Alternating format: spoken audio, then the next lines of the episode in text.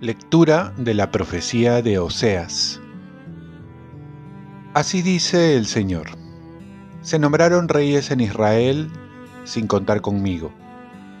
Se contaron príncipes sin mi aprobación. Con su plata y su oro se hicieron ídolos para su perdición. Me repugna tu becerro, Samaria. Ardo de ira contra él. ¿Cuándo lograrán la inocencia? Porque, ¿qué es ese toro? ¿Acaso un dios?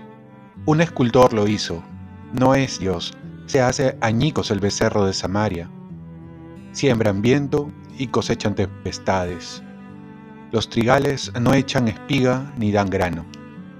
Y si lo dieran, extraños lo devorarían. Porque Efraín multiplicó sus altares para pecar, solo para pecar le sirvieron sus altares aunque les dé multitud de leyes, las consideran como de un extraño. Aunque inmolen víctimas en mi honor y coman la carne, al Señor no le agradan. Tiene presente sus culpas y castigará sus pecados. Tendrán que volver a Egipto. Palabra de Dios. Salmo responsorial. Israel confía en el Señor. Nuestro Dios está en el cielo, lo que quiere lo hace. Sus ídolos, en cambio, son plata y oro, hechura de manos humanas. Israel confía en el Señor. Tienen boca y no hablan, tienen ojos y no ven, tienen orejas y no oyen, tienen nariz y no huelen.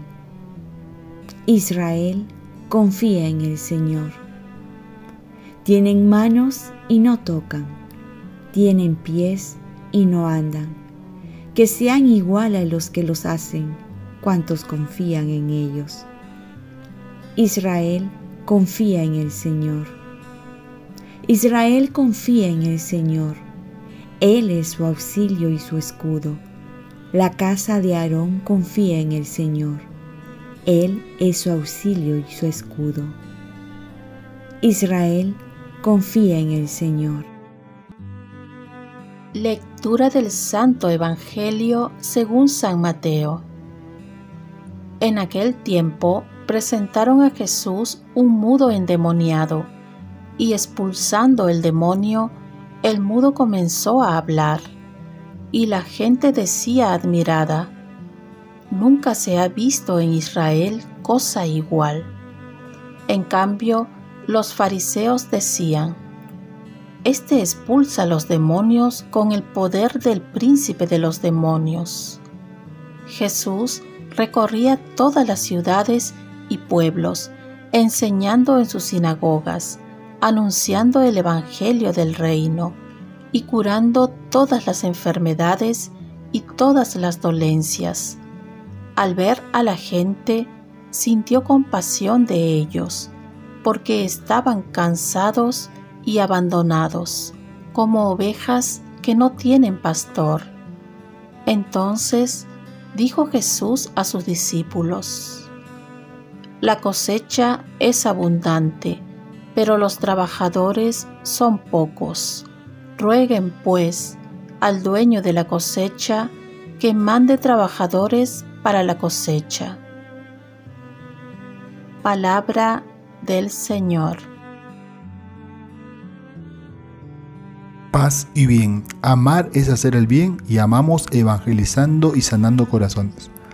Ante una buena noticia, ante la bendición que escuchamos sobre alguna otra persona que le está yendo bien, que ha tenido un ascenso en su trabajo, que ha conseguido su meta, que su negocio está floreciendo, podemos tener dos actitudes, como en el Evangelio nos muestra.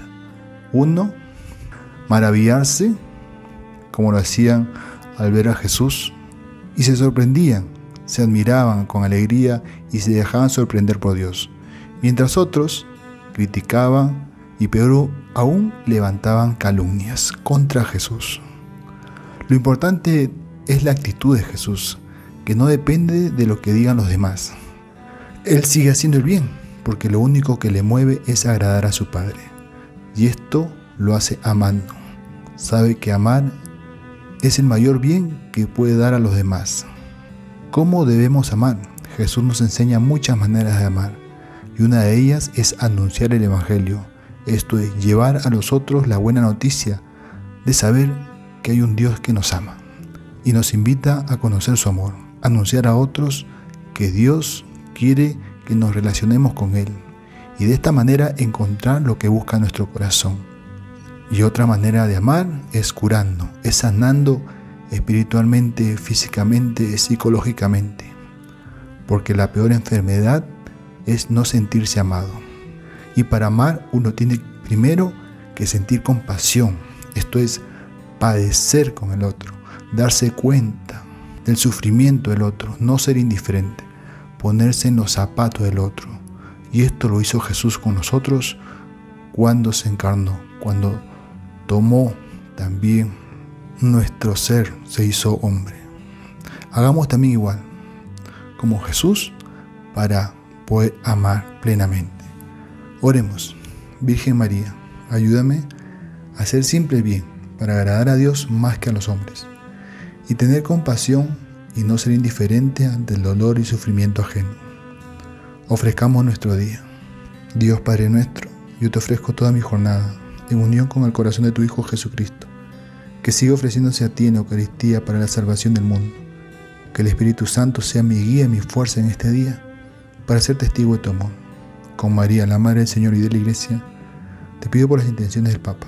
Con San José Obrero, te encomiendo mi trabajo y mis actividades de hoy para que se haga en mí tu voluntad. Y la bendición de Dios Todopoderoso, Padre, Hijo y Espíritu Santo, descienda sobre ti. Cuenta con mis oraciones que yo cuento con las tuyas y que tengas un santo día.